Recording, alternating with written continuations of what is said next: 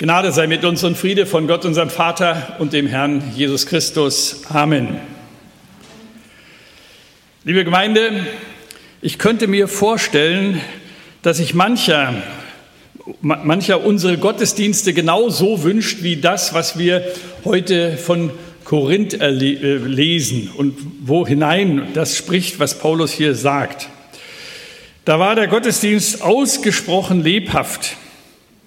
Viele wollten auch, wollten sich beteiligen. Und wenn es schon, wenn es sie schon gegeben hätte, dann hätte man sozusagen am Saalmikrofon Schlange gestanden oder hier am Rednerpult. Weil wer etwas zu sagen hatte, der brachte sich ein. Wer etwas vorzulesen hatte, der kam nach vorne, las was vor. Wem ein Lied wichtig geworden war, der, der hat das den anderen gesagt. Kein Vergleich mit unseren Gottesdiensten in einem schönen Raum, den wir hier so haben, mit festgelegter Liturgie und einem, der sich vorbereitet hat für, für die Predigt und alle anderen hören andächtig und still zu und denken, oh, wenn ich was zu sagen hätte, ich würde jetzt so oder so reden. Das ist ja, wäre ja vielleicht für manche ganz interessant, wenn wir das so mal machen würden. Ob es uns nachher wirklich so gut gefallen würde, müssen wir dann noch mal sehen. Ähm, Gottesdienste in Korinth, da kamen viele zu Wort. Die Versammlung war lebendig, überraschend und auch bunt. Und in diese Situationsbeschreibung hinein kommt nun dieser Bibelabschnitt, den wir heute haben aus 1. Korinther Kapitel 14. Wer sich ein ganz klein bisschen auskennt in den Korintherbriefen, der merkt, das ist so ein, ein, eine Wegstrecke, die Paulus geht. Er hat in Kapitel 12 von der Gründung der Gemeinde gesprochen. Er hat in Kapitel 13 von der großen Liebe gesprochen, aus der heraus wir leben, die Gott zu uns hat und die wir dann an andere weitergeben sollen. Und er kommt heute jetzt zu dem, wie es denn in einem Gottesdienst, in einer Gemeinde zugehen soll. Es ist ein sehr langer Abschnitt und ich habe zunächst mal nur vier Verse rausgenommen und werde nachher noch mal einzelne äh, Abschnitte daraus vorlesen, die dann auch noch mit dazugehören. Aber sonst ist einfach irgendwie so ein bisschen zu lang und zu schwer zu verstehen. Strebt nach der Liebe. Bemüht euch um die Gaben des Geistes, am meisten aber darum, dass ihr prophetisch redet. Denn wer in Zungen redet, der redet nicht zu Menschen, sondern zu Gott denn niemand versteht ihn. Im Geist redet er Geheimnisse. Wer aber prophetisch redet, der redet zu Menschen, zur Erbauung und zur Ermahnung und zur Tröstung. Wer in Zungen redet, der erbaut sich selbst. Wer aber prophetisch redet, der erbaut die Gemeinde. Also, wie gesagt, ich wäre nicht ganz sicher, wie, äh, wie wir es empfinden würden, wenn es bei uns so wäre wie damals in Korinth. Sicherlich wäre es für manche faszinierend, sagen, endlich mal was los im Kirchsaal, im Gottesdienst. Und andere würden vielleicht sagen, naja, Vorsicht, das kennen wir schon, weil mitunter kommt dann jeder, der so nach vorne kommt, das sind dann auch immer wieder die gleichen. Und mitunter hat man das alles schon zehnmal gehört und sie reden immer wieder auch das Gleiche noch. Und Paulus sieht da auch so diese Schwierigkeiten und deshalb greift er ein und regelt die Dinge und spricht darüber. Dabei ging es ja nicht so sehr um die äußere Ordnung, dass man also, das kann man ja auch anders regeln. Ja, da kann man einfach Regeln aufstellen, wie man das jetzt irgendwie macht. Darum geht es gar nicht so sehr, sondern es geht auch, auch um, die, um, um den Inhalt. Wie machen wir das denn eigentlich und um die Form, wie das Ganze so geht. Es gab in Korinth ein Phänomen, welches bei uns, jedenfalls in unserer Gemeinde, denke ich jedenfalls mal, nicht so häufig vorkommt oder verbreitet ist. Einige meinen ja, das sei überhaupt nicht, kommt, käme überhaupt nicht mehr vor, würde gar nicht mehr geben. Das ist das Zungenreden, die sogenannte Zungenrede. Wenn wir es genau reinschauen, ist ja noch nicht so lange her, da haben wir Pfingsten gefeiert und mancher erinnert sich vielleicht an, die, an das Wunder, was dort geschah, dass die, dass die Apostel in den Gottesdienst gehen, zur Predigt kommen und im Tempel dort predigen und da waren ganz unterschiedliche Leute dort, aus ganz unterschiedlichen Nationen mit ganz verschiedenen Sprachen. Und dann heißt es in diesem Bibeltext in der Apostelgeschichte Kapitel 2, jeder hörte sie in seiner eigenen Sprache das Wort verkündigen, was, was, was sie zu sagen hatten. Jeder hört das in seiner eigenen Sprache. War für sie natürlich im Moment mal überraschend, weil da gab es keinen Dolmetscher, aber sie verstanden, was zu sagen war. Und äh, das war ein echtes Wunder. Und dadurch war es überhaupt nur möglich, dass so viele Menschen zum Glauben kamen, weil sie verstanden hatten, was Petrus da sagte, was der, Glaub, was der Inhalt des Glaubens ist. Nun aber erlebten Christen in Korinth und auch anderswo in ihrem persönlichen Gebet eine ganz intensive Zeit mit Gott, in der sie mit Gott in einer Weise im Gespräch waren, dass sie ihre eigenen Worte nicht mehr verstehen konnten. Die sogenannte Zungenrede. Das waren also, das war so eine Sprache, ein Reden, was eigentlich gar keiner Sprache, keiner bekannten Sprache entspricht. Wir würden vielleicht eher sagen, ein Lallen, ein Reden in unverständlichen Lauten, was offensichtlich für den Beter selbst eine durchaus eine Ermutigung war. Ja, er fühlte sich und spürte, Gott ist, ich bin Gott ganz nahe. Aber was für die Gemeinde selber völlig unbrauchbar ist. Weil wer soll das verstehen? Stellt sich vor, wir würden hier jetzt alle durcheinander reden. Es äh, wäre schon ein Chaos, wenn wir alle Deutsch reden würden, ja, und jeder irgendwas anderes. Da kann man, da, da gibt es keine Ordnung, da, da ist ein großes Durcheinander. Für den Beter selbst eine erstaunliche Erfahrung. Allerdings meinten manche, dass diese Erfahrung nun alle haben müssten und versuchten das mit einzutragen in die Gemeinde und sagten, das müssten wir haben, dann, dann ist unser Gottesdienst lebendig und dann ist es, kommt es so richtig rüber. Sie trugen es in die Gemeinde und das führte zu einem großen Durcheinander im Gottesdienst. Paulus greift ein. Paulus widerspricht dieser Praxis. Und er nennt da drei Gegenbeispiele, warum das schwierig ist, warum das nicht so geht. Das erste, sagt Paulus, und jetzt lese ich nochmal einen kleinen Abschnitt. Paulus überlegt, er selbst würde, wäre in, nach Korinth gekommen und hätte in solcher Sprache, in solchen Zungen zu den Korinthern geredet. Da sagt er, nun aber, Brüder und Schwestern, wenn ich zu euch käme und redete in Zungen, was würde ich euch nützen, wenn ich nicht mit euch redete in Worten der Offenbarung oder der Erkenntnis oder der Prophetie oder der Lehre? Wenn ich so geredet hätte, wie ihr das jetzt gerade meint, dass ihr die Botschaft nicht verstanden hättet, ihr wärt nie zum Glauben gekommen.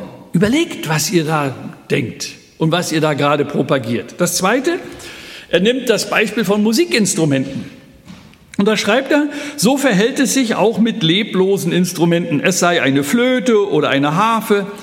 Wenn sie nicht unterschiedliche Töne von sich geben, wie kann man erkennen, was auf der Flöte oder was auf der Harfe gespielt wird?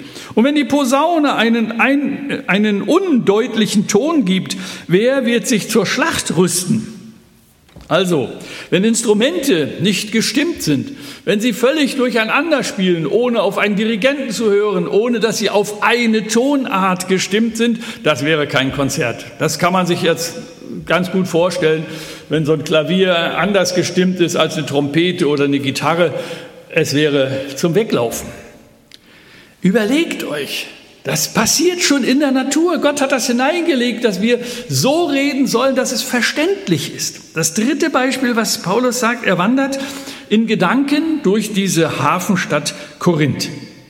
In ihr gab es Menschen aus aller Herren Länder, Solange jeder nur seine eigene Sprache spricht und versteht, gibt es keine Begegnung. Es funktioniert nicht mal das normale öffentliche Leben, wenn, das nicht, wenn man sich nicht auf eine Sprache einigt. Und so hat man in Korinth sich darauf geeinigt, obwohl wirklich aus aller Herren Länder die Leute da waren, hier in Korinth wird Griechisch gesprochen. Und entweder man hat sich daran gehalten oder man wurde nicht verstanden. Deshalb gibt Paulus in unserem Abschnitt einige Regeln, auf die es im Gottesdienst und in der Gemeinde ankommt. Wenn der Gottesdienst für alle gut sein soll, und diese Anweisungen sind auch für uns heute noch eine wichtige Grundlage eigentlich für jeden Gottesdienst. Worauf kommt es also an in einer Gemeinde, in einem Gottesdienst? Und es sind wieder, Sie können sich schon denken, die mich kennen, drei kurze Anweisungen, die Paulus gibt und die ich herausgefunden habe. Das erste, es soll eine Predigt sein, die alle verstehen. Eine Predigt, die alle verstehen. Zugegeben, das ist ja durchaus nicht selbstverständlich. Auch wenn wir alle hier Deutsch reden und alle Deutsch verstehen. Ich habe schon manche, manchmal von Menschen gehört, dass sie gesagt haben, ich war in einer Kirche, ich habe da gesessen, ich habe zwar auch die Worte verstanden, aber ich habe äh, hab eigentlich überhaupt keinen Sinn verstanden. Was da eigentlich gemeint war, verstehe ich gar nicht. Oder Sie haben die Bibel gelesen im Alten Testament irgendwo und sagen, ich habe ich hab das gelesen, aber ich habe kein Wort verstanden. Das kennen wir doch. Es braucht in der Regel nicht mal viele Fremdwörter, um den Ablauf und den Inhalt nicht wirklich zu verstehen. Man kennt die Worte, aber was meinen sie? Was ist jetzt dran? Manches ist in der Sprache, auch in unserer Sprache, erstarrt, ist zur Formel, vielleicht könnte man sogar sagen, zur Floskel geworden, weil ohne dass wir darüber nachdenken, wird es einfach irgendwie so geredet. Und wenn einer dazukommt, der das nicht kennt, der sagt, hm, Moment mal, ja, wie soll das eigentlich gehen? Nun sind denen, die regelmäßig Gottesdienste besuchen, viele Texte vertraut, Abläufe klar. Mehr noch, sie sind so in gewisser Weise zu einer Heimat des Glaubens geworden. Wenn man in einen Gottesdienst kommt, jetzt ist es völlig egal, wie das wie dieser Gottesdienst aussehen, soll, aussehen sollte. Nehmen wir mal an, so ein lutherischer Gottesdienst mit einer ausgefeilten Liturgie und man hat das jeden Sonntag, dann fühlt man sich da wohl. Dann kennt man das. Und wenn man irgendwo anders hinkommt und die haben dort den gleichen Gottesdienstablauf, dann ist das für einen selber, ja, man ist so ein Stück beheimatet. Man fühlt sich wohl. Und mancher sagt zu Recht, ähm, man kann sich hineinfinden und mancher unserer Patienten, die vielleicht sonst nie im Gottesdienst gewesen wären und gesagt boah, ich bin ich noch nie hingegangen, haben gesagt, ach irgendwie, man kommt hinein, man kommt da rein. Hab, saß da mal in einer Runde, da saßen neben mir drei, vier junge Männer und, und die haben alles genauso mitgemacht, wie das hier lief. Da hatten wir noch gar nicht diese, diesen Ablauf hier oben so mit dran. Und dann habe ich gefragt, wo kommt denn ihr her? Und dann haben sie gesagt, ja, wir sind drüben in der Reha. Ich sage, Mensch, aber ihr seid so ganz gut christlich sozialisiert, ne? oder? Nee, sagte wir überhaupt nicht. Kennen wir nicht, wir sind hier zum ersten Mal überhaupt im Gottesdienst gekommen. Ich sage, ja, wo, woher wisst ihr das denn jetzt alles, wann man aufsteht und wie die Gebete gehen und so weiter? Sagt er, ja, wir sind ja schon acht Wochen hier. Man, man findet, kann sich hineinfinden, das ist richtig, das ist durchaus auch vernünftig. Aber wenn es uns wichtig ist, dass jeder verstehen kann, was wir sagen, dann müssen wir fragen, verstehst versteht jeder, was gesagt wird. Vielleicht mal fragen, kommst du zurecht?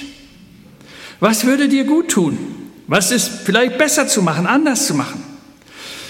Und liebe Freunde, dann ist es egal, ob wir deutsche oder englische Lieder singen oder aus welchem Jahrhundert die Lieder stammen. Also gerade so, ich bin durch die Welt gegangen, da hat mancher sich so richtig wohlgefühlt, weil er das schon von schon 80 Jahre kennt, dieses Lied und auswendig kennt vielleicht, ja?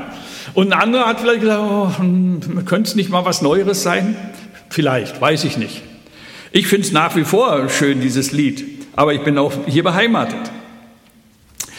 Es ist schlicht die Frage, wie wird ein Gottesdienst so, dass ich äh, mitfeiern kann, dass ich mich wohlfühle, dass ich tatsächlich darin vorkomme. Es ist die schlichte Frage, wie wird Predigt verständlich für die Menschen?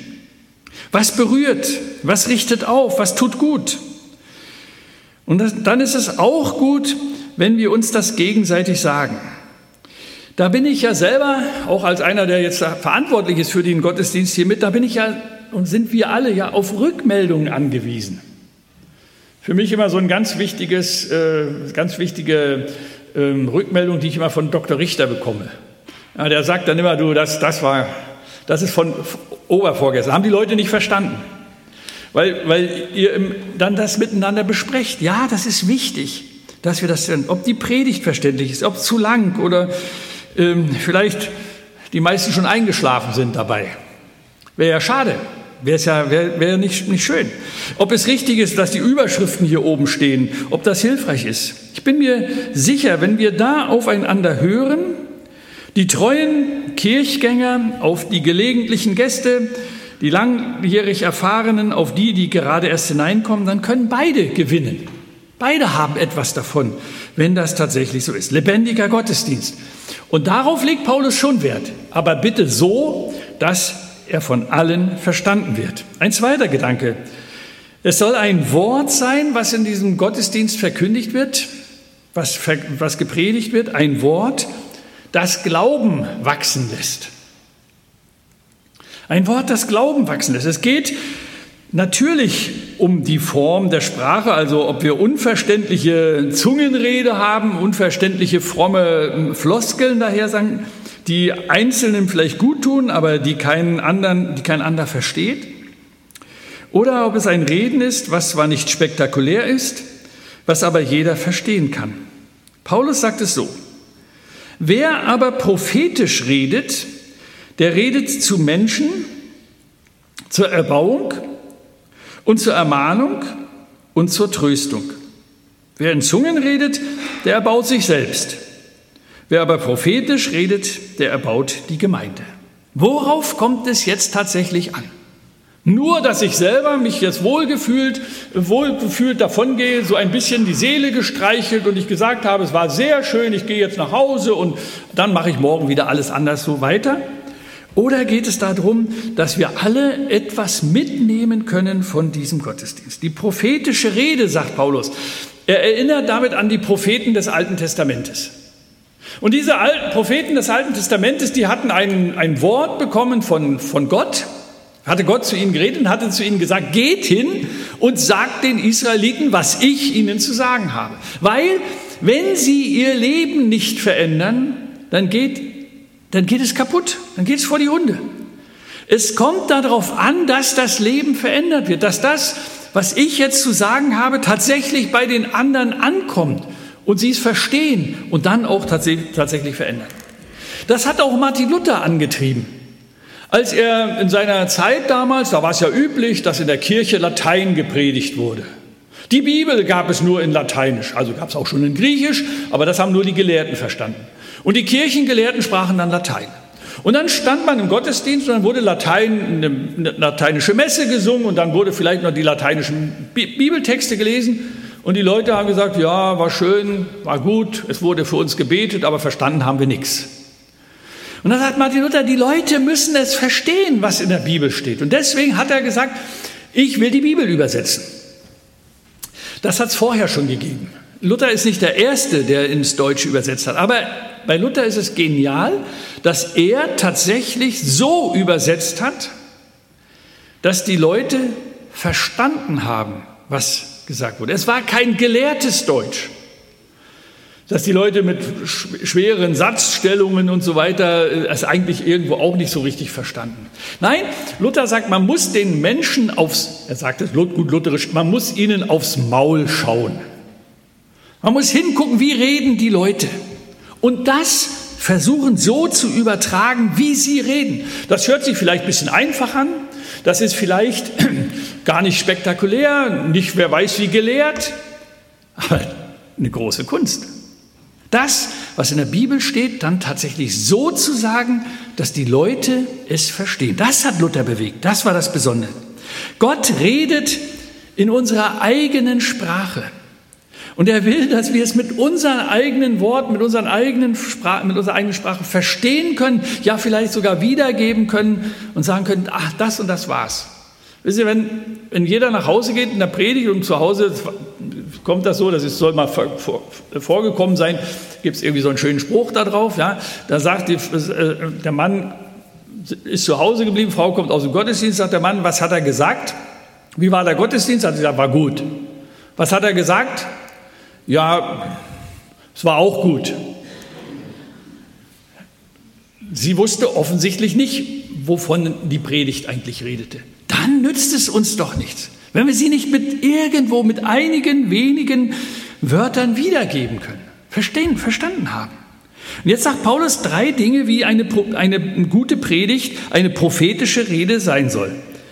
Sie redet zu Menschen oder für Menschen, zur Erbauung, zur Ermahnung und zur Tröstung.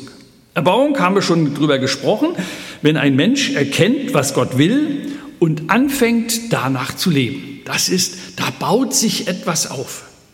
Das ist nicht zerstörerisch, sondern das ist förderlich nach vorne hin. Wir können auch sagen, aufbauen. Also Ermahnung, äh, äh, nee, Entschuldigung, Ermahnung ist das Erste, was wir haben. Ermahnung, da haben wir schon drüber gesprochen, dass wir da ja alle irgendwo immer auch ange, angesprochen sind und ja, uns manchmal vielleicht auch sagen, oh, muss das wirklich sein? Äh, uns auch angefasst fühlen. Ermahnung ist nicht immer das ganz leichte Wort. Erbauung ist das, was tatsächlich aufbaut, körperlich, seelisch, geistig. Gottesdienste, die aufbauend sind, wo, wo ich Kraft tanken kann für mein Leben im Alltag. Und dann kommt das Letzte, also Ermahnung, Erbauung und Tröstung. Tröstlich reden. Oft brauchen wir Trost, Hilfe, Zuwendung von Gott und von den Menschen. Die, unser, Leben ist ja, unser Leben ist ja kein Ponyhof wo alles so glatt dahergeht, immer schön auf sonnigen Höhen, sondern jeder von uns kennt doch die Tiefen, wo man völlig entmutigt ist und, und sagt, wie kann es eigentlich noch weitergehen? Wir haben gerade in diesen Tagen von einer sehr guten, befreundeten Familie, mit denen wir sehr lange schon verbunden sind, gehört, dass der Mann mit 52 Jahren jetzt an Corona verstorben ist. Fünf Wochen im Koma, im Koma gelegen hat, topfitter Typ, Sport gemacht und alles, ein ganz beliebter und der ist beerdigt. Seine Frau ist eine meiner ersten Konfirmandinnen. Und dann steht man mit einmal da und sagt, wie, wie, wieso lässt Gott so etwas zu? Und dann braucht es den Trost. Den Trost durch Gottes Wort. Wie tröstlich ist es dann, dass die Birgit uns gesagt hat, ich habe an seinem Bett gesessen, ich habe noch mit ihm gebetet, für ihn gebetet. Ob er es noch gehört hat, weiß ich nicht. Wie tröstlich ist das? Ein tröstliches Wort, das Menschen ermutigt, das Menschen stärkt, dass, dass wir es hören können, was tatsächlich uns bewegt. Oder wenn, dass wir es wieder hören oder das erste Mal hören, du, was in deinem Leben schiefgelaufen ist. Du darfst es zu Gott bringen. Es ist vergeben. Im Namen Jesu Christi, dir ist deine Schuld vergeben. Wie tröstlich ist das? Wo hören wir das sonst? Aber wir müssen es verstehen. Wir müssen es begreifen. Und dann sind wir beim dritten und letzten, worauf es im Gottesdienst ankommt. Also, das erste war jetzt dieses, ähm, eine Predigt, die wir alle verstehen können. Ein Wort, das Glauben wachsen lässt. Und das dritte, wir brauchen eine Liebe, die Menschen überzeugt. Eine Liebe, die Menschen überzeugt. Christsein ist kein Alleingang. Gottesdienst ist kein Konzert und kein Theater, wofür wir bezahlt haben und dann gehen wir irgendwie wieder raus und sagen, war eine schöne Stunde. Sondern es ist das Erlebnis einer Gemeinschaft, und deshalb ist es so schön und so wichtig, dass wir wieder zusammen sein können. Ja, es ist auch möglich, ein Stückchen Gemeinschaft technisch zu übertragen. Und ich hoffe, dass alle, die, die im Seniorenzentrum uns ja zuhören, etwas davon spüren, dass sie mit hineingehören in diese Gemeinschaft. Aber Gemeinschaft lebt auch davon, dass man sich sieht, dass man sich begegnet. Lassen Sie uns noch einen kleinen Augenblick überlegen, was Gottesdienst für jeden von uns bedeutet. Und ich möchte es einfach mal so ganz praktisch machen.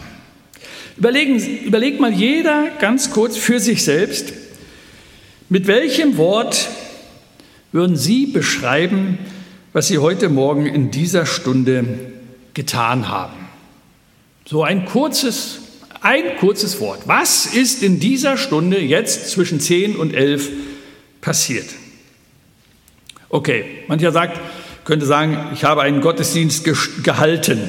Nee, das war nicht ihre Aufgabe. Sie haben es, ja, in Korinth wären vielleicht manche da gewesen, haben gesagt, okay, ich habe dafür gesorgt. Bei uns ist es ein bisschen anders. Nein, ich habe ihn nicht gehalten. Man könnte auch sagen, sie haben einen Gottesdienst abgesessen. Das wäre schade, weil wozu? Ich hatte in der Gemeinde, wo ich vorher war, hatte ich so Konfirmanden. Und die mussten wirklich 20 Mal in ihrer Zeit der Konfirmanden mussten die im Gottesdienst sein. Ich habe das ganz bewusst gemacht, weil ich gedacht habe, die müssen es kehren, obwohl ich genau wusste, dass die diese Gottesdienste zunächst mal einfach nur absitzen. Das war so. Es wäre schade, wenn das so ist. Aber bei den Konformanten ist das manchmal notwendig, damit sie überhaupt so ein bisschen hineinfinden in, in Gemeinde.